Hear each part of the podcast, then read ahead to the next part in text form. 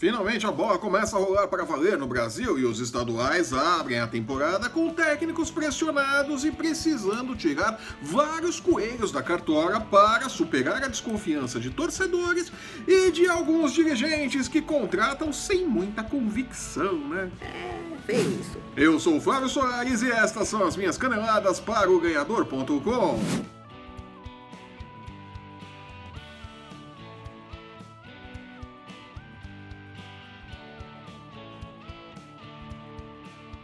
A bola já começou a rolar nos estaduais no final de semana e segue com jogos de abertura neste meio de semana em vários estados.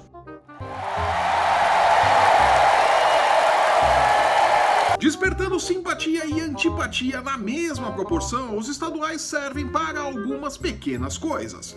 Clássicos regionais, aumentar a fogueira da zoeira e demitir técnicos. Ah, como os estaduais demitem técnicos, é uma loucura. Jura? E por mais absurdo que possa parecer, tem uma boa lista de técnicos que abrem os estaduais 2020 pressionados por um ou outro motivo. Sério? No Paulistão, Fernando Diniz é quem mais corre o risco de não chegar ao Brasileirão. Questionado no São Paulo desde o final da temporada passada, Diniz já teve sua cabeça pedida por parte da torcida no final do Brasileirão. Agora, com tempo para trabalhar o time em uma pré-temporada, não terá a mesma paciência que teve da diretoria em 2019. Não! Se os resultados não vierem ou se o futebol do time não convencer, dificilmente ele estará à frente do tricolor no Brasileirão e dificilmente comandará um outro time de ponta tão cedo, né? Nunca é demais lembrar, o São Paulo está em ano eleitoral e seu presidente Leco não pensa duas vezes antes de atirar seus técnicos aos leões. Rogério Ceni que o diga, não é mesmo?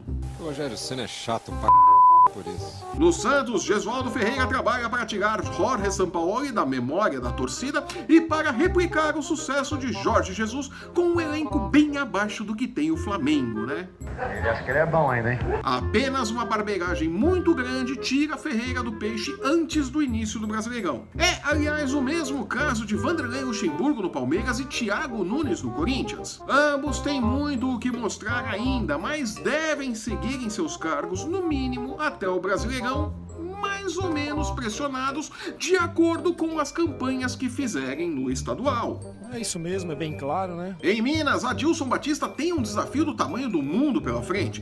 Primeiro, precisa fazer um trabalho consistente, coisa que há tempos não consegue, uma vez que seus trabalhos normalmente começam bem e vão perdendo desempenho ao longo da temporada, né? Uma pena. É uma vergonha. Depois, precisa achar um time para o Cruzeiro garimpando joias da base, porque dinheiro é apenas uma boa memória dentro da toca da raposa, né? Sem recursos, vai precisar mostrar trabalho e, assim como Fernando Diniz, é quem mais corre riscos de não sobreviver aos estaduais. No Atlético Mineiro, Rafael Dudamel tem melhores condições de trabalho, mas já reclamou que falta poder ofensivo ao time e que contratações precisam ser feitas. Galo e Raposa devem chegar aos mata-matas sem muito susto. Sério? E se Adilson Batista precisa mostrar serviço em Minas, o mesmo vale para Abel Braga, Odair Helman e Alberto Valentim no Rio de Janeiro. Tentando apagar da memória uma temporada horrível com passagens medíocres por Flamengo e Cruzeiro, Abel Braga tem no Vasco uma chance de recuperar o prestígio perdido. O problema é que o Vasco, assim como boa parte dos clubes brasileiros, conta moedas e Abel precisará fazer mágicas com o pouco pouco que o clube pode oferecer. Mas, assim como Gesualdo, apenas uma barbeiragem muito grande o tira de São Januário, antes do início do Brasileirão, né? É o mesmo caso de Odair Hellman, que tenta no Fluminense mostrar o mesmo trabalho competitivo que mostrou no Internacional. O clube, após um 2019 medonho, tenta reconstruir seu elenco e trouxe reforços pontuais. Resta saber como Hellman montará o time e o que irá extrair dele. No Botafogo, Alberto Valentim é quem abre o campeonato carioca mais pressionado. Mesmo que o título estadual não venha, o futebol do time precisa convencer. Do contrário, corre o risco de abrir o Campeonato Brasileiro na fila do seguro-desemprego.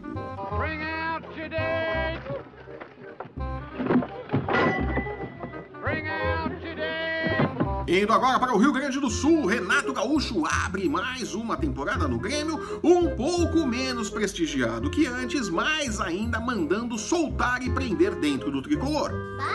O estadual não é um perigo para o treinador, mas se o time não for bem na Libertadores, Renato pode começar o Brasileirão livre no mercado da bola. Mas tchê! No Internacional, Eduardo Cudê segue montando o time e, apesar da pressão da torcida colorada, não deverá ter problemas para seguir à frente da equipe até o Brasileirão, a menos, é claro, que aconteça o desastre de sofrer alguma goleada no Grenal durante o estadual, né? Aí ferrou. Nesse caso, sua situação ficará bem complicada. Tá legal, já chega. Desonra, desonra pra toda a sua família. Pode anotar aí. Desonra pra tu, desonra pra tua vaca. A bola no final dirá quem sobrevive até o Brasileirão. E com esse pensamento, eu fico por aqui. Eu sou o Flávio Soares e estas foram as minhas caneladas para o Ganhador.com. Se você está assistindo esse programa pelo YouTube, aproveite para publicar nosso link no seu Stories do Facebook sem medo de ser feliz. Aproveite também para deixar o seu curtir, seu comentário, assinar e compartilhar o nosso canal para não perder um lance do seu esporte favorito e nem as nossas dicas de apostas. É, todo dia tem dica de aposta lá no ganhador.com. Acesse, confira e lucre. Lembrando que o MMA, o UFC Basquete e a NFL também tem espaço nos canais do Ganhador e no ganhador.com. Siga-nos também em nossas redes sensuais. Os links para você encontrar o ganhador no Facebook, no Instagram e no Twitter estão no post que acompanha este vídeo. Eu volto na próxima sexta-feira comentando os destaques dos estaduais. Até lá! Tchau!